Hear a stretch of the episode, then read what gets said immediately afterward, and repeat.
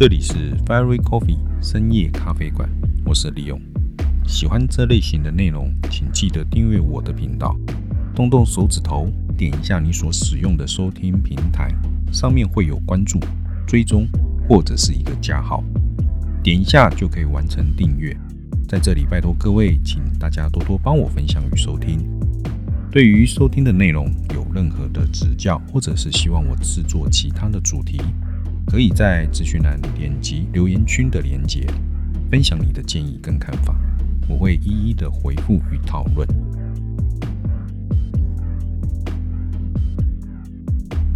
现在说到台湾的咖啡产业，可以说是国际知名。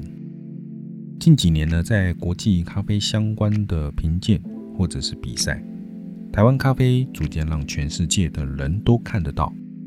在这个主要以品茶为文化的国家，咖啡也逐渐享誉国际。不单单是在台湾种植的咖啡，从事咖啡相关工作的技术人员，也可以说是频频在国际上发光发热。像是国际咖啡师、杯测师、手冲大师、虹吸大师等等。都有非常顶尖的成绩啊，许多比赛都是拿到冠军，成绩非常的亮眼，让许多咖啡文化比台湾还要久远的国家都感到惊叹。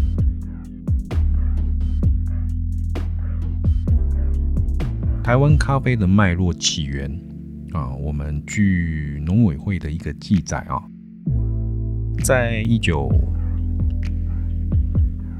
台湾咖啡脉络的起源，据农委会的文献记载，在一八八四年，由英国人英国商行德记洋行引进了一百棵阿拉比卡的咖啡树，种植在台北县的海山地区。这里不知道有没有人知道台北县海山地区是在哪里？海山地区范围相当相当的大。主要呢就是板桥、中和、土城、三峡、莺歌，所以呢它涵盖的地区非常非常的大。那在板桥，甚至还有海山国中、海山分局。那主要当初的一个啊县市中心啊，就是在那个地方。主要种植的地方应该是位于三峡跟莺歌的山区。隔年又在文山跟戏子的山区啊来做种植，不过呢，因为英国人撤出台湾之后呢，就没有人再继续管理。直到日据时代一九零二年，台湾的农事所啊，也就是农业实验所，在花莲培育咖啡树苗成功之后，就逐渐在台湾各地推广。在一九一九年。在恒春种植的所有的品种，以阿拉比卡种最为适合。在一九二七年，在台湾各地也推广栽培。当时呢，在花莲、在台东、嘉义、云林、南投、屏东都有在种植咖啡。到了一九三一年，日本的 Kick Coffee 哦，就是木村咖啡。啊，也来台湾找地方种植咖啡。他们当初也是找到花莲这边来种植。不过呢，因为一九三七年到一九四五年，也就是世界第二次世界大战啊的关系，所以大部分的咖啡田又荒废啊，没有人管理。主要呢，也是当时呢，因为人力都啊去协助日本人啊做一些战备啊等等的。所以呢，呃，又碰到了，就是因为咖啡田没有办法再继续管理它的运送啊，还有他们那个时候的栽培，就不是当时必须要做的事情啊，所以就又荒荒废掉了。到了一九五零年，随着美军协防台湾的同时，雀巢吉隆咖啡正式引进到台湾。在我之前的 podcast 有提到啊，所以这个雀巢呢，也是因为巴西政府啊找他们来推广，所以呢，他们发明了吉隆咖啡。那也把这个咖啡呢，呃，在美国这边开始做贩售。所以呢，在当时刚好一九四一年，美国正式加入了战场，所以呢，把它列为军需品。所以来到台湾，那当然雀巢巨龙咖啡也会跟着来到台湾。到了一九五四年，咖啡豆在国际的价格啊逐渐攀升，在当时的农业机关的注意之下，才开始把这个原本荒芜的咖啡田再重新栽培，再重新整地恢复，并且呢派人出国去学习咖啡种植跟加工的技术。一直到了一九五八年，终于在云林古坑建立了咖啡加工厂。所以呢，其实我们现在提到台湾咖啡，大家可能既定的一个印象就是，哎，云林古坑咖啡，云林古坑咖啡。但是呢，其实在更早之前啊，刚刚我们有提到像花莲啊、台这个台东啊等等的，其实在当时就已经有在种了。那只是说，到了一九五八年，比较大规模的，在云林古坑这边建立了这个加工厂。那也在同样在花莲在嘉义这边呢，也大量的推广民众啊，推广这些农民来做种植。据当时的一个记录，一年的产量可以达到一百多公吨。那其实，在当时是一个相当大的产量，等于有十几万公斤的产量。算一下，如果以六十公斤的一个麻布袋来装的话，其实将近有两千袋哦。啊，两千袋，其实在当年是非常多的。如果各位有印象的话，其实巴西政府当时啊找了这个日本来推广咖啡，他们所啊就赠送的公关咖啡豆。一年就是一千袋，好，所以呢，我们一年在当年，哦，我们有办法生产出一年两千袋的一个产量哦，其实相当多的。不过呢，如果是要运用在现在的话呢，其实 Seven Eleven 哦，全台湾六千多家门市，一个月就用掉大概就是两千袋的咖啡豆了哦。但是呢，在当时的一九五八年那个时候。其实没有像现在这么多咖啡馆，不过呢，也因为政府单位没有办法继续奖励推广啊，也就是说，这个没有办法继续去补助、去协助咖啡农啊，他们在种植的成本各方面的，那没有办法很有效的去辅导跟经营，所以各个地方原本有在种的这些栽培数量就日渐减少。另外呢，还有一个是咖啡豆，最主要还是需要出口，需要外销。当时在台湾没有什么咖啡的消费市场，当时呢，相关的机关也没有办法很有效的帮助这些咖啡农将咖啡豆外销出去，又没有办法继续补贴咖啡农的种植成本。终究呢，这些咖啡农他们还是需要生活，需要生存。最终还是改种其他的经济作物啊，例如像稻米。加上日据时代结束，日本人撤出台湾，咖啡豆的栽培就更加的式微。这个期间呢，雀巢、吉隆咖啡可以说是在台湾独占市场啊。到了一九八二年，博朗咖啡推出了罐装咖啡之后呢，博朗咖啡可以说是台湾咖啡的代名词。更是陪伴了许多莘莘学子无数的夜晚啊！这个想当年呢，我也是靠这一罐博朗咖啡熬夜 K 书啊，不过只有熬考前那一天而已啊！哦，我相信很多这个六年级生啊、五年级生啊，当初在晚上熬夜看看书的时候，应该都会准备个两罐博朗咖啡哦。直到一九九九年的九二一大地震，这个可以说是呃许多台湾人非常有印象的一个非常有记忆的一个呃天灾。那因为这个天灾之后嘛，啊发生了这个九二一之后，台湾各地就必须要重建哦，重新整顿，重新的振兴经济。所以呢，各地开始积极的发展传统产业，结合观光事业的一个政策。那当然了，振兴经济，所以呢，又再一次的将台湾咖啡产业从尘封已久的历史再次启动。目前呢，在台湾种植咖啡的地方相当的多，有云林、南投、嘉义、阿里山、台南、台东。屏东、高雄，甚至北部的五股、淡水，还有北投、阳明山，都有部分在种植咖啡豆。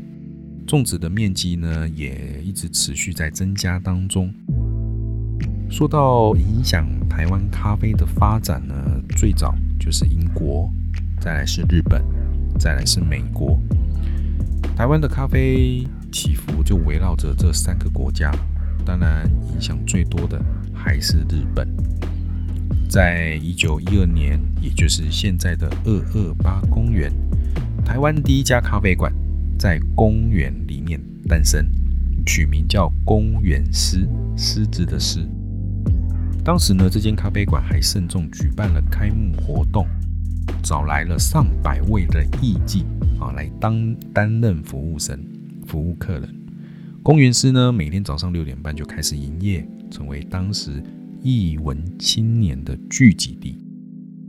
这间咖啡馆因为是由日本人所开设的，哦，所以呢，其实在这边在公园师消费的一个客人，大部分还是以日本人为主。那由台湾人自己开的咖啡馆哦，据记载，应该是在一九三一年的台北市大道城延平北路上的维特咖啡馆，就是少年维特的那个维特。这边呢也要说明一下，在当时咖啡馆是有女服务生坐台陪聊天的哦。哈哈，如果是吃茶馆的话就没有啊。就像之前我有提到日本的咖啡馆。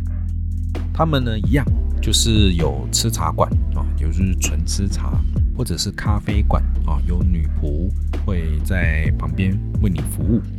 所以呢，当然我们台湾的咖啡文化也是受日本人影响，所以呢，在早期的咖啡馆一样也是会有女仆，会有女服务生在坐台陪聊天。所以在二八公园当中的公园师几乎呢。都是日本人前往消费，或者是跟日本人有关系的台湾人才会去。这些台湾人也大部分都是地方人士，或者是有权势的人，所以可以想象得到，一般老百姓可能比较没有办法有机会到公园时去消费。那维特咖啡馆，台湾人消费的比例就比较高一点。要应征这里的女仆服务生，那可是不容易的哦。啊哈哈！这个他们当初应征的条件不会亚于现在你要去应征空姐还来得轻松哦。好，第一个要会日文啊，因为当然了，能到这个咖啡馆去消费的哦，其实大部分还是在还是都是日本人居多。那所以呢，呃，要担任这边的女仆服务生啊，你除了中文以外，你就是一定要会讲日文。第二个呢，外形要清新脱俗啊，啊，就是你要长得好看啦。那第三个呢，当然身材要凹凸有致啊。那这个我想就不多讲了啊。那第四呢，要懂得打扮自己。那我想最重要的还是要会懂得跟客人聊天哈，不能只有客人找你聊天。啊，这个女仆服务生也要懂得找话题啊，跟客人聊天，这样的一个时代风景啊，其实呃，在前几年啊，也有被拍摄成电视剧，呃，叫做《紫色大道城》。如果有兴趣的，可以去搜寻，可以去观看一下这一部电视剧呢，是由施意男跟柯佳燕主演。柯佳燕呢，就是在。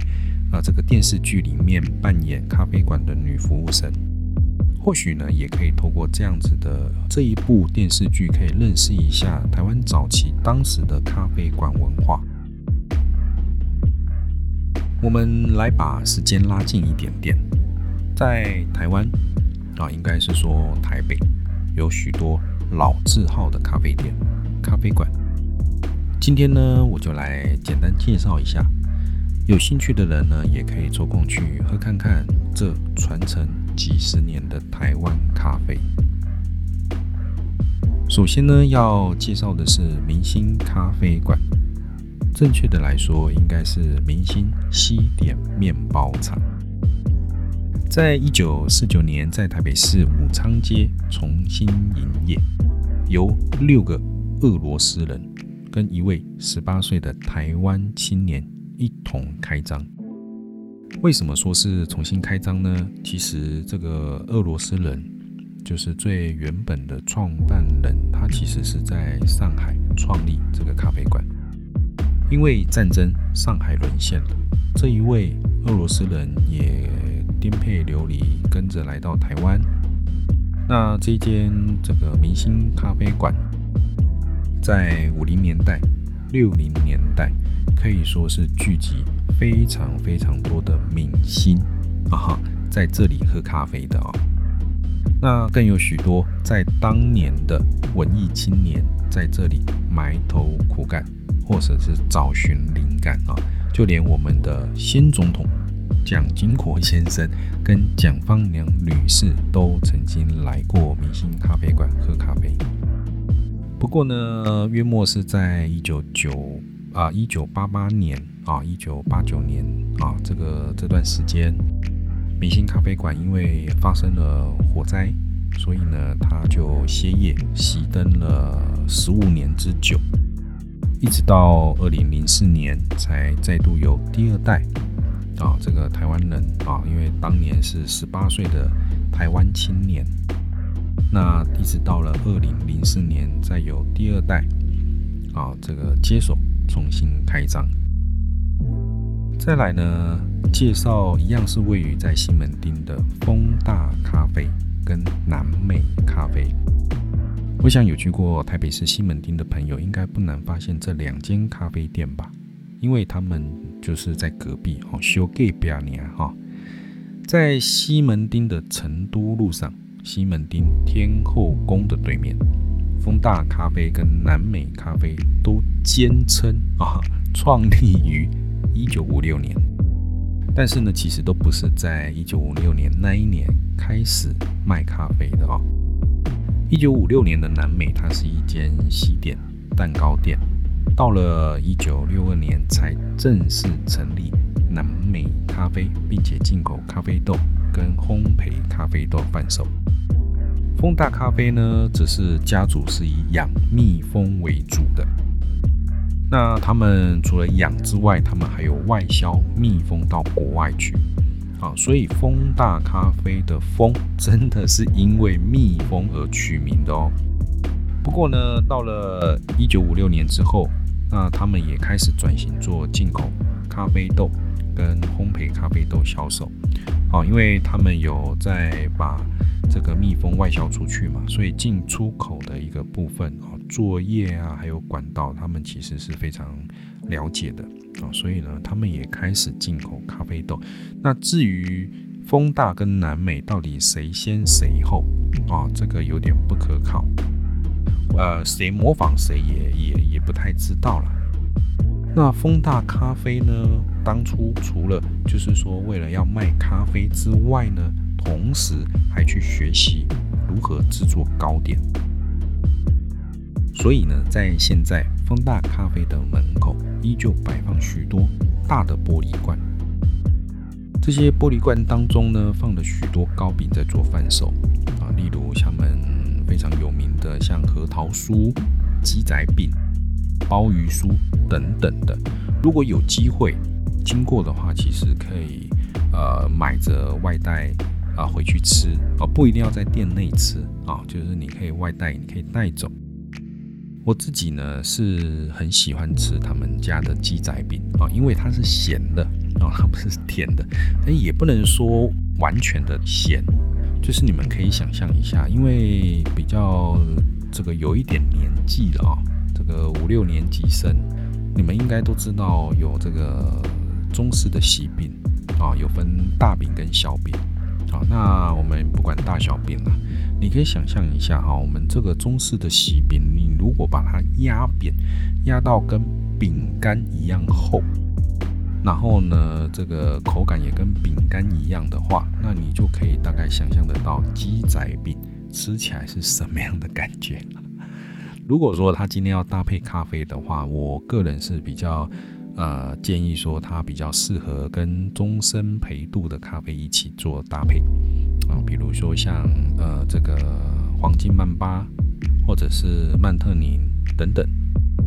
最后呢，再来介绍一间我觉得在当年也是可以说非常有特色的一间老咖啡馆啊，当然现在都还在，就是老树咖啡。我想提到老树咖啡哦，尤其是在台北哈。我想许多五年级生啊，四年级生应该都相当的清楚。那尤其是有权有势的啊，这个四年级生或五年级生哈，应该更清楚。老树咖啡呢，源自于高雄，然后呢到台中开店。目前呢，台北有两间，台中有两间哦，高雄就没有了。在一九七七年。在高雄、台中各开了一家咖啡馆。过了一年，在一九七八年，就在台中买下了一间当年的老房子，作为老树咖啡的总店，一直到现在。到了一九八四年，再到台北开了分店，店内的陈设呢，非常的复古，采大量的深色原木的装潢，非常具有古典的气息。当然呢，最主要是加上历史跟岁月的痕迹，更是呈现出非常风华的氛围。当初聚集了相当多的政商名流跟有权有势的人前往消费。其实现在的价格跟当年的价格不会相差太多。各位有有机会的话，可以去啊体会一下。所以呢，在当年真的是必须要有身份地位的啊，才有办法在里面喝杯咖啡啊，谈论大事啊。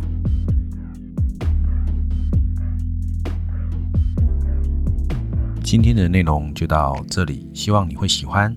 有关内容当中如果有相关的连结，我会放在底下的说明栏，有兴趣呢可以去点击观看。最后呢，再次的邀请您。帮我点下追踪或者是关注。最重要的是，如果喜欢这样的内容，请多多的帮我分享频道。记得下周三再来 Fiery Coffee 听我说故事。我是 Leo，拜拜，晚安。